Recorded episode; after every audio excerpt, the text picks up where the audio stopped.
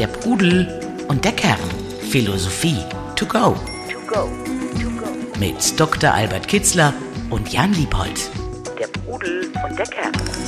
Hallo, liebe Freundinnen und Freunde der Philosophie und der Lebenskunst. Hallo Albert. Hallo Jan. Heute geht es um eins der ganz großen, aber auch äh, sehr kontroversen Themen. Und ich glaube, es ist kein Zufall, dass wir uns fast 70 Podcast-Folgen lang um dieses Thema herumgeschlichen und vielleicht auch herumgedrückt haben. Aber heute ist es soweit. Wir wollen das Thema Glück besprechen. Also das glückliche Leben letztlich auch, aber wirklich ganz konkret Glück. Was ist es? Wie finden wir es? Gibt es das überhaupt? Und es gibt ja eine richtige Glücksindustrie, Coaches, äh, Trainer, die einem den Weg zum Glück versprechen. Es gibt den deutschen Glücksatlas, der festgestellt hat, dass die Leute angeblich in Hamburg, Frankfurt und München besonders glücklich wären und auch genau sagen kann, welcher Online-Einkaufskorb macht sie besonders glücklich.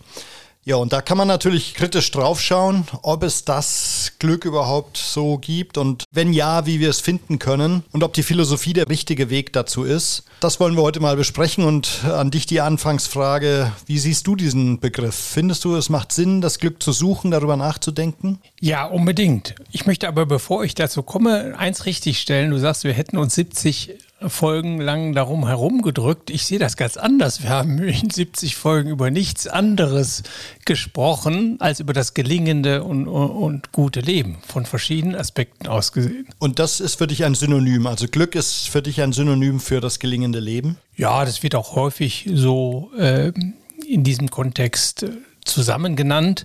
Glückliches oder gelingendes Leben mache ich sehr, weil das Gelingen, das Wort beinhaltet so, wir haben eine Sehnsucht und, und, die wird ausgelebt. Und deshalb ist es auch so wichtig und so ein zentrales Thema, so wichtig darüber nachzudenken, weil es die tiefste Sehnsucht des Menschen ist. Also wenn man so eine Umfrage machen würde oder äh, wenn, wenn man in sich hineinhorcht, wird man merken, ja eigentlich, äh, wenn ich ein glückliches Leben führe, wären alle anderen äh, Wünsche oder Bedingungen sind eigentlich sekundär. Und das wurde in der Antike auch schon so festgestellt, dass letztlich alles, was wir anstreben, nur Mittel zum Zweck ist. Und der letzte Zweck eigentlich aller dieser Mittel ist ein glückliches Leben. Da waren in Ost und West war die antike Philosophie sich darüber im Klaren. Und deshalb hat sie darüber nachgedacht, sehr intensiv. Mhm. Gleichzeitig ist für mich, und wir wollen ja eigentlich lange Begriffsdefinitionen und so vermeiden, aber nur damit wir beide klar haben, über was wir sprechen. Für mich ist Glück Glück ja eher so eine Momentaufnahme und verschiedene Glücksmomente können dann vielleicht äh, mich näher an ein gelingendes Leben in der Summe bringen. Aber an sich würde ich sagen, wenn ich es jetzt für mich so klar habe, dann ist es eben der gute Moment, wenn ich in breitem Winkel vor deinem Haus sitze und den hervorragenden Cappuccino trinke und vielleicht noch einen Greifvogel kreisen sehe, dann ist das für mich ein Glücksmoment, Glück. Ja, also wir be benutzen das Wort Glück vornehmlich in zwei verschiedenen Bedeutungen. Einmal als ein Zufallsglück, das von außen kommt. Ah, ich habe Glück gehabt. Oh, das ist mir geglückt. Oh, welch ein Glück oder Unglück. Aber dann, wenn wir von der inneren Sehnsucht des Menschen sprechen, was, äh, wonach sehnt er sich dann, dann denken wir an ein anderes Glück, das nicht im Vergnügen, nicht in einer Lustbefriedigung und auch nicht in einem Moment allein aufgeht. Denn du wirst vielleicht sagen, ah, da, das welch ein Glück jetzt hier vor dem Haus zu sitzen, aber wenn ich die frage, ja, führst du deshalb ein glückliches Leben? Naja, das äh, entscheidet sich morgen oder, oder das mhm. würde ich damit noch nicht sagen. Also die Anhäufung von Glücksmomenten äh, oder von Vergnügungen oder von Lustbefriedigungen garantiert keineswegs, dass man das äh, Ziel, was man in sich hat und spürt, ein glückliches Leben zu führen, dass das dadurch erreicht ist. Denn das hat immer das Moment der Dauerhaftigkeit, dass ich also in größeren Zusammenhängen auf mein Leben schaue und sage, da hat es Hochs und Tiefs gegeben, schwierige Phasen und glückliche. Aber insgesamt muss ich sagen, bin ich zufrieden mit meinem Leben. Solon, der einer der sieben Weisen, hat deshalb gesagt, auf die Frage des Krösos, des reichen Königs, der ihm vorher seine Reichtümer gezeigt hat und ihn dann gefragt hat, meinst du, ich bin ein glücklicher Mensch? sagte Solon, ja, das so, also wir Griechen haben nur einen beschränkten Verstand. Äh, bevor das Leben nicht zu Ende ist, nennen wir niemanden glücklich. Mhm. Das kann ja immer noch mal ganz anders kommen ist dann beim Krösus auch bekommen. Er wurde von Kyros besiegt und äh, auf den Scheiterhaufen gebracht. Also das äh, änderte sich dann auch. Also ähm, Äh, da denken wir doch, das ist ganz wichtig zu unterscheiden. In anderen Sprachen gibt es dann auch zwei Wörter dafür. Im Englischen glaube ich happy und, lucky. Also über dieses Zufallsglück, was von außen kommt, das aber keinesfalls unsere tiefste Sehnsucht nach einem glücklichen Leben befriedigt. Das führt für einen schönen Moment. Umgekehrt muss man auch sagen, führe ich ein gutes, ein gelingendes, ein glückliches Leben, bin ich mit mir so zufrieden. Das ist der beste Nährbogen dafür, dass wir solche Momente des Glücks, die ich durchaus auch kenne, die daran anknüpfen, an diese Grundstimmung. Äh, Momente, die tiefer sind als eine bloße Lustbefriedigung, die auch kein Vergnügen sind, sondern sie so von innen kommt so tief reingeht, dass diese Momente häufig vorkommen die sind natürlich, ohne käme es nie zu einem äh, solchen Moment, dann äh, könnte man kaum am Ende des Lebens sagen, ich habe ein glückliches Leben geführt, weil äh, es nährt sich natürlich von diesen Momenten und verdichtet sich in Momenten. Aber ganz wichtig, es kommt aus einer Grundstimmung, einer dauerhaften Grundbefindlichkeit, äh, das glückliche oder gelingende Leben oder eine gelingende Lebensführung die immer dauerhaft ist und poppt dann quasi momenthaft, verdichtet sie sich in, in, schönen, in schönen Momenten, in freudigen Momenten, in Freude, in Lachen. Aber es ist gekoppelt an die Tiefe. Es ist nicht ein bloßes Vergnügen, wenn ich ein Eis esse oder so eine Lustbefriedigung. Lust und Befriedigungen oder Vergnügen machen nie ein glückliches Leben. Mhm. Aber insgesamt könnte man sagen, Glück ist die Quintessenz aller praktischen Philosophie? Ja, das muss man so sagen. Also die können sagen, in der Antike, die ganze Philosophie in Ost und West äh, dachte darüber nach, wie Leben gelingen kann, wie wir glücklich werden als tiefste Sehnsucht. Die Ethiken knüpften immer daran an und waren immer darauf fixiert, durchweg. Und es war der Hauptgegenstand der Philosophie überhaupt, also die Erkenntnistheorie, Ontologie, die Lehre vom Sein, wie ist die Welt entstanden, das Logik, Erkenntnistheorie, das waren alles auch schon Gegenstände der Philosophie. Aber Hauptgegenstand war immer die Frage, wie können wir, wie sollen wir leben, dass unser Leben gelingt. Und bei Buddha im indischen Denken war das Erlösungslehren. Hm, denn die Erlösung von dem Leiden äh, führte automatisch dazu, leidfreies Leben ist glückliches Leben. Aber das ganze indische Denken ging darüber, wie wir von dem Leid wegkommen. Und im chinesischen Denken war es genau dasselbe. Lässt sich das auch nachweisen? Mhm. Also es macht Sinn, darüber nachzudenken, was ist Glück für mich, wie komme ich zu einem glücklichen Leben. Das ist eine Grund, Disziplin, die ich, der ich auch einen Teil meines Lebens unbedingt widmen sollte. Es gibt keine wichtigere Frage, sagte schon Sokrates. Als die, kannst du sie nochmal benennen? Wie ja, führe ich ein glückliches dem, Leben? Ja, nach dem, äh, nach dem guten, glücklichen, gesunden Leben. Erkenne dich selbst, verwirkliche dich selbst, komme in dein Selbst, sei du selbst, werde der du bist. Und werde glücklich damit letztlich. Ja. Mhm. Also ist das nicht, weil man haftet, dem haftet ja manchmal auch so ein bisschen ähm, ja, selbstsüchtig, äh, das Label selbstsüchtig an oder so Spaßgesellschaft nur am Glück und an äh, Positiven orientiert, positive Psychologie. Das sind ja alles so Themen, die da auch drum kreisen. Ne? Ja, aber da wird es dann schwierig. Also die Philosophie, die Antike, die ging über mehrere hundert Jahre und äh, man dachte mehrere hundert Jahre über diese Frage nach und denkt auch heute darüber diese Frage nach. Es ist nicht so einfach. Also man könnte den Eindruck haben, es geht um das Selbst, Selbstverwirklichung und erkenne dich selbst und immer nur selbst, selbst, selbst, dass das eine sehr egoistische Veranstaltung wäre.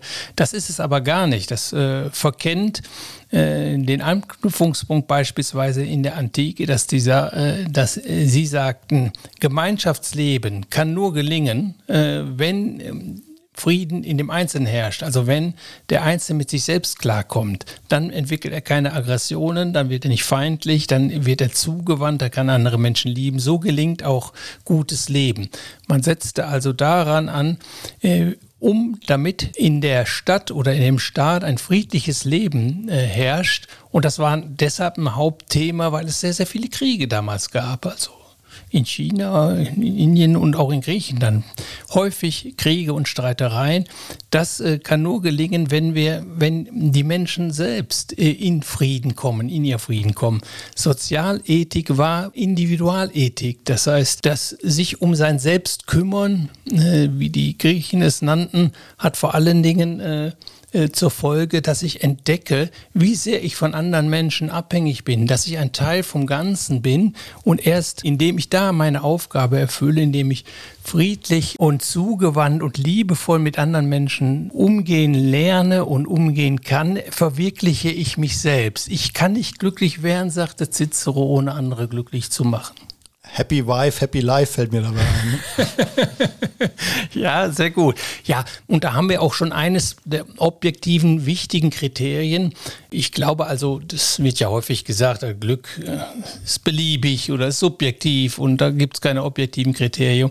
Da glaube ich überhaupt nicht dran und es ist sehr, sehr wichtig, darüber nachzudenken. Es ist eigentlich die Hauptaufgabe im Leben, diese objektiven Kriterien zu erkennen äh, und für sich zu verwirklichen. Natürlich hat die konkrete Verwirklichung von einem glücklichen Leben immer eine individuelle Komponente, weil es immer darum geht, dass du in dir beispielsweise auch deine Anlagen, deine Seelenkonstellation erkennst und damit optimal lernst umzugehen. Die ist aber bei jedem Menschen anders. Insofern gibt es immer eine subjektive Komponente in dem gelingenden Leben. Aber es gibt sehr viele objektive äh, Komponenten und mein, mein Denken und das der Antike ging eigentlich nur darum, diese objektiven Kriterien herauszuarbeiten, deutlich zu machen, Wege zu zeigen, wie wir da hinkommen, wie wir sie verwirklichen und äh, davor zu warnen, äh, dass wir uns da vertun oder vergreifen oder die falschen Kriterien wählen. Das macht äh, gespannt auf diese objektiven Kriterien. Kannst du mal mit dem ersten Kriterium, dem objektiven Kriterium für ein glückliches Leben einsteigen? Also mein erstes Buch geht ja nur, nur darum, diese mal zusammenzustellen, was da in der Antike überwiegend und überall gefunden werden kann, als Wesensbestandteile eines gelingenden und glücklichen Lebens und als das häufigste Synonym für Glück, was wir in der Antike finden, in Ost und West, ist eigentlich Seelenfrieden. Mhm. Seelenruhe, die Stimmigkeit mit sich selbst. Wir können auch sagen, in sich eine Grundstimmung heiterer Gelassenheit zu haben. Das heißt, eine Heiterkeit und Gelassenheit heißt, ist ein anderes Wort eigentlich für Seelenruhe. Das verwirklicht zu haben, ist eines der häufigsten Synonyme. Und da haben wir schon eines der wichtigsten Kriterien. Werde gelassen. Äh, finde Frieden in dir selbst, Seelenharmonie. Da sind verschiedene Seelenanteile, Seelenkräfte, die in Harmonie bringen. Kein Zwist zulassen. Also da gehört auch hin, dieses einstimmig Leben, authentisch Leben, das heißt eigentlich eine Seelenruhe zu haben. Wann lebt man nicht authentisch äh, wann lebt man nicht äh, sich selbst oder stimmig, wenn innerlich kon ungelöste Konflikte sind. Wenn ich zwei bin, in zwei Seelen wohnen in meiner Brust oder ganz viele, also unterschiedliche Kräfte und ich kriege keine Harmonie rein, dann lebe ich ein unstimmiges Leben. Das sind die, die dann heute so sind und morgen so. Deshalb sagte man auch von Sokrates, und deshalb war es ein großes Vorbild für einen verwirklichten, weisen und auch glücklichen Menschen. Er blieb sich immer gleich in guten wie in schlechten Tagen. Also das gehört zusammen Gelassenheit, Seelenruhe, die heißt Seelenharmonie, heißt stimmiges Leben, heißt authentisches Leben. Mhm. Das ist eines der wichtigsten Kriterien für ein gelingendes, glückliches Leben. Und ich würde sagen, da stecken ja schon fast drei Kriterien drin. Ne? Authentizität, äh, Seelenruhe. Man kann die differenzieren, man, ja. kann, man kann da richtig in die Tiefe gehen. Also die Ausführungen dazu, wie ich das herstelle und was das denn genau bedeutet, die sind ellenlang. Äh, die mhm. sind sehr lang. Äh, bei Plato gibt es ein ganzes Buch, der Staat, sein Hauptwerk beschäftigt sich damit mit dem Frieden in der Gesellschaft und dem Frieden in der eigenen Seele. Das führt er parallel. Und was bestätigt, was ich vorhin schon sagte, Individualethik war in der Antike gleichzeitig Sozialethik. Schaffe ich Frieden in mir, wird auch Frieden in meiner unmittelbaren Umwelt sein, in meiner Lebenswelt. Ich werde das weitergeben. Ich werde mich auch für andere einstellen können. Ich werde zugewandt, liebevoll mit anderen umgehen. Das wäre gleich meine nächste Frage. Dieses Thema Engagement für andere oder für die Gemeinschaft, ist das ein, gehört es auch zu den objektiven Kriterien? Ja, also. Oder Sinn, wahrscheinlich hängt es mit der Sinnerfüllung auch zusammen, ne? Ja, also da sind zwei Dinge zu unterscheiden, würde ich sagen. So was du, du jetzt angesprochen hast, ich, mir fallen jedenfalls zwei wichtige Kriterien eines glücklichen Lebens ein. Das erste ist, wir können nicht ohne Verbundenheit, ohne das Gefühl tiefer Verbundenheit, ohne gelingende Resonanzbeziehungen, gute, nährende Resonanzbeziehungen glücklich leben. Also es gibt erstmal keinen Menschen, der ohne andere Menschen leben kann. Also wir leben immer Menschsein bedeutet immer mit anderen zusammen sein. Mitsein hat Heidegger das genannt. Dasein ist eigentlich Mitsein. No, darüber hinaus sehnen wir uns danach, mit zu schwingen, Verbundenheit zu erleben, Liebe, gelebte Liebe, geliebt zu werden, dieses Gefühl zu haben, ich werde geliebt und auch zu lieben, für bereit sein für andere, sich selbst herzugeben, im Extremfall oder jedenfalls für andere etwas zu tun und dieses Spiel zu erleben, dieses Hin und Her, dieses Gemeinschaft. Wir sind verbunden, am stärksten in der Partnerschaft, aber auch zu den Kindern. Aber dann geht es weiter zu den Angehörigen und Ziel wäre es, auf die ganze Menschheit zu übertragen, mit den Menschen gut umgehen zu können. Diese Resonanzbeziehung, dieses Mitschwingen ist ähm, unabdingbar für ein glückliches Leben, denke ich. In irgendeiner Form. Es braucht nicht viel sein, es braucht nicht eine Ehe zu sein, es brauchen auch nicht Kinder zu sein. Man kann auch ohne Partnerschaft, also Liebespartnerschaft, Liebesbeziehung und ohne äh, im engeren Sinne und ohne Kinder kann man auch glücklich werden. Aber dass es, ich zu keinem Menschen ein Verständnis für ein tiefes Verhältnis habe, das ist schwer denkbar, dann noch glücklich zu leben. Also dann sind es eben die Freunde oder die Bekannten oder die, denen ich etwas geben kann, von denen ich etwas empfangen kann, für die ich was tun kann und die für mich was tun. Dieses Erlebnis ist ganz wichtig. Du hast es jetzt auf zwei äh, kondensiert, also einmal Seelenruhe oder Seelenfrieden und äh, das Thema eben Resonanzen, Verbindungen aufzubauen. Aber das sind nur die zwei wichtigsten Oberbegriffe deiner Meinung nach für das Glück, ne? Ja, es gibt noch andere, die mhm. ich würde da gar nicht unterscheiden, die dazugehören, die etwa gleich wichtig sind. Aber ich wollte den zweiten Aspekt, dem, was du gesagt hast, anklingt, sind Selbstwirksamkeitserfahrungen. Mhm. Also ich muss mich erfahren in der Welt. Darauf baut sich Selbstbewusstsein und Selbstvertrauen auf. Und ohne das kannst du auch kein glückliches Leben führen. Das heißt, wenn du nirgendwo, wenn du nicht gestaltest, sei es auch nur ganz gering, wenn du nicht wirkst in der Welt, überhaupt nicht, ist fast gar nicht denkbar. Aber wenn du da nicht äh, dein Inneres nach außen klappst und erlebst, deine, deine Talente, deine Begabungen auslebst, äh, wie der Baum seine Äste ausfährt, wirst du auch kaum glücklich leben können. Und im zwischenmenschlichen Bereich heißt das, ich möchte, da ist das Doppelte in der Resonanzbeziehung. Wenn ich liebe, werde ich gespiegelt auch und ich erfahre mein Selbst. Also auch lieben zu können und geliebt zu werden, ist auch eine der stärksten Selbstwirksamkeitserfahrungen auch. Ich löse bei dem anderen tiefe mhm. Gefühle aus. Und diese Selbstwirksamkeit jetzt nicht nur in Liebesbeziehungen, sondern dass ich eben gestalte, dass ich mich auslebe. Wir sprechen da ja auch häufig von Selbstverwirklichung, dass ich in mir Talente habe, die ausgebildet, gelebt werden wollen. Und wenn ich das verkenne und das nicht mache, wird es auch schwierig mit dem glücklichen Leben. Also das hat sehr viel damit zu tun, Resonanzbeziehungen, innere Ruhe mm, und Selbstwirksamkeitserfahrung, dass ich etwas gestalte, dass ich etwas tue. Deshalb ist die Arbeit so wichtig, sei sie bezahlt oder unbezahlt, aber das Wirken. Viktor Frankl spricht davon, wenn ich keinen Sinn in dem sehe, was ich tue und wie ich lebe, dann wird es sehr schwierig. Darüber kommen die meisten psychischen Erkrankungen, dass ich das nicht mehr erfahre. Und das heißt, dass ich mein Selbst nicht wirken kann, in sinnvoller Weise nicht wirke in der Welt oder es jedenfalls so erlebe, also wenn ich das nicht tue. Ja, also ich merke tatsächlich, dass da ganz viele von den Themen, die wir bisher schon so besprochen haben, wieder zusammenkommen. Ähm, mir fällt auch noch das Thema Selbstgenügsamkeit ein, was, was, was man, von dem ich ausgehe, dass es auch zum Glück beiträgt.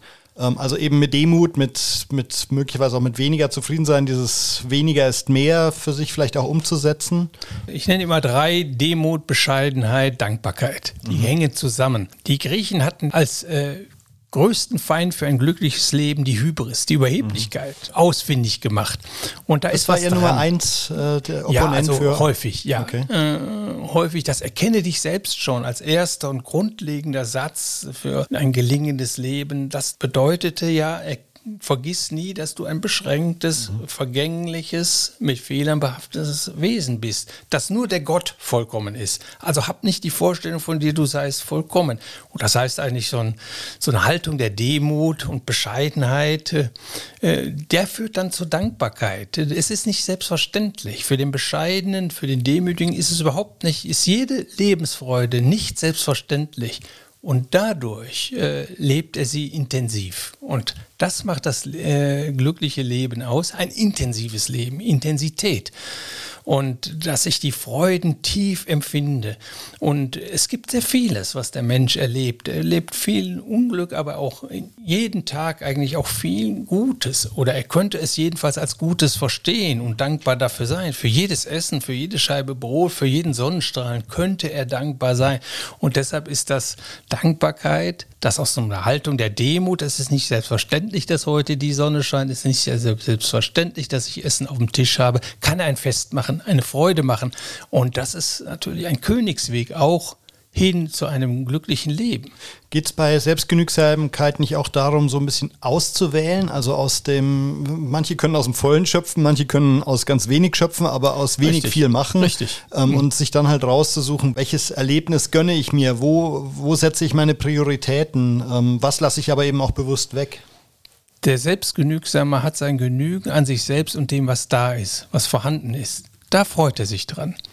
Und ist nicht darauf immer innerlich äh, auf das, was nicht da ist. Wenn ich darauf fixiert bin, auf das, was nicht da ist, ich will das noch und will das noch und will, dann spüre ich immer einen Mangel. Das ist kein guter Zustand. Wenn er befriedigt wird, freue ich mich, aber dann ist meistens das ist leider so, wird eine neue Begierde. äh, Diese Begierden, äh, das ist die Wurzel alles Leidens, also das Gegenteil eines glücklichen Lebens, ein leidvolles Leben. Und Buddha hat gesagt, wir können glücklich leben, wenn wir unser Wollen aufgeben, ganz extrem jetzt. Ne? Also, und daher dieser starke Bezug, dieses Anhaften an weltlichen Gütern, äh, das äh, hat zum Nachteil, dass ich davon abhängig wird, dass mein Wohlbefinden davon abhängig wird und dann hängt es am Zufall. Viele Dinge gelingen, andere Dinge gelingen nicht. Viele Güter bekomme ich, andere werden mir von heute auf morgen weggerissen oder bekomme ich nie, mein Lebtag nicht. Und äh, dann hängt das Glück am seidenen Faden. Der Selbstgenügsame freut sich über das, was da ist und wünscht sich vielleicht auch das und das und das noch, aber er bleibt in seiner guten Stimmung, auch wenn sich die Wünsche nicht erfüllen, weil er an sich selbst sein Genügen hat. Und das stellt sich ein, wenn ich in mir Seelenfrieden gefunden habe, wenn ich mit mir im Reinen bin, dann habe ich schon an mir selbst Freude. Es gibt so wunderbare Verse in den Upanishaden, den altindischen Weisheitsschriften. An dem Selbst sollst du dich erfreuen, mit dem Selbst sollst du spielen, etc. etc. Dahinter steckt natürlich die religiöse oder metaphysische Vorstellung bei den alten Indern, in dem Selbst ist Gott, ist das Göttliche. Ja, das äh, erreiche ich in mir. Ja, und Natürlich mit Gott zusammen sein, Gott gefunden zu haben, ist in Indien wie in allen anderen äh, Kulturen und Religionen ein Synonym für glücklich sein. Gibt es auch irgendwie eine Definition, wo du sagen würdest, so bestimmt nicht? Also so eine Art negative, äh, negativer ja. Glücksatlas. Wie komme ich nicht dahin? Das ist ein nächstes wichtiges Kriterium für ein glückliches Leben, ist Affektbeherrschung oder Affektsteuerung. Darüber habe ich auch ein ganzes Buch geschrieben. Also mein erstes Buch stellt zusammen, was gehört alles zu einem glücklichen Leben. Wie lebe ich ein glückliches Leben? Ich habe ein anderes Buch geschrieben, ein paar, paar Bücher weiter. Denken heilt. Das geht den umgekehrten Weg. Es gibt viele Dinge, die unser Leben belasten. Und wir können auch unser Glück dadurch finden, dass wir uns nur darauf konzentrieren, diese belastenden Affekte abzubauen. Das sind Angst, Sorgen, äh, innere Unruhe, Neid, Eifersucht, Gier, Hass, Zorn. Und wenn diese alle nicht in deinem Leben auftauchen, du hast sie alle überwunden, du hast keine Angst mehr, keine Sorgen mehr, du entwickelst keinen Zorn mehr, keine Enttäuschung mehr, keine Trauer oder eine maßvolle Trauer, keine unmäßige Trauer mehr, dann führst du ein glückliches Leben. Das garantiere ich dir. Mhm. Also man kann auch da ansetzen und deshalb ist ein wichtiges Kriterium für ein glückliches Leben, dass du mit diesen negativen Affekten umzugehen lernst. Vermeiden wirst du sie nie, wenn solange du Mensch bist, aber äh, sie zu reduzieren oder sie vielleicht ganz abzuschaffen. Man kann sie teilweise sogar ganz abschaffen, dass sie gar nicht mehr auftauchen. Mindestens aber damit leben können, einen guten Umgang damit finden, dass sie schnell wieder, ähm, wenn sie mal aufpoppen, auch schnell wieder sich zurückziehen, dass das nicht die Grundstimmung beeinflusst, beeinträchtigt oder belastet, sondern einfach Momente des Lebens sind, die ich auch integriert habe. Wie alles Leiden ist integriert, im Ganzen sage ich trotzdem, das Leben ist schön, auch wenn ich es Tage gab, wo, wo ich betrübt war oder Trauer hatte oder wo ich vielleicht mal von einem negativen äh, Affekt, äh, ja, äh, eingeholt werde und ihn nicht, nicht kurzfristig abbauen kann. Aber diese Affektbeherrschung und Affektsteuerung, dieses Herwerden davon, nicht Sklave der eigenen negativen Gefühle zu werden, sondern sie zu beherrschen und sie möglicherweise, ja, hoffentlich schnell zu überwinden, war eines der Hauptgesichtspunkte äh, auch für ein, Gesicht, für ein gelingendes, glückliches Leben. Und deshalb ging auch viel Nachdenken der Philosophie ging um diesen Punkt Affektbeherrschung, insbesondere in der stoischen Philosophie. Das Ideal, die, die Unerschütterlichkeit des Weisen, wir könnten auch sagen, die, die Freiheit von negativen Affekten. Und das ist aus deiner Sicht einer der Wege, äh, also die Kombination aus all dem, was wir jetzt gerade gesagt haben, ist, ist so ein möglicher Weg zum Glück.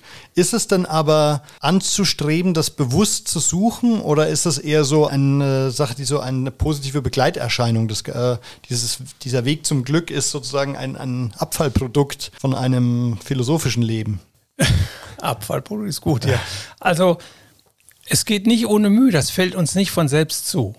Äh, wenn wir anfangen zu denken, finden wir uns mit vielen Prägungen, vielen Einflussnahmen, vielen Selbstanteilen, die uns fremd sind, äh, finden wir uns vor. Schon zu sich selbst zu kommen, in diese Ruhe, in diese Stimmigkeit, von der ich einleitend gesprochen habe, heißt eigentlich, diese Dinge abzubauen. Also es gibt immer was zu tun und sein Leben lang. Gutes Leben, glückliches Leben ist ein Lernprozess, der eigentlich erst mit dem Tod endet, weil wir können immer noch etwas dazulernen, so, solange wir unvollkommene Menschen sind und nicht zum Gott aufgestiegen oder zu einem vollendeten Weisen, gibt es immer Baustellen, die uns heute oder morgen ein gewisses Leid bereiten. Und dann kann man daran arbeiten.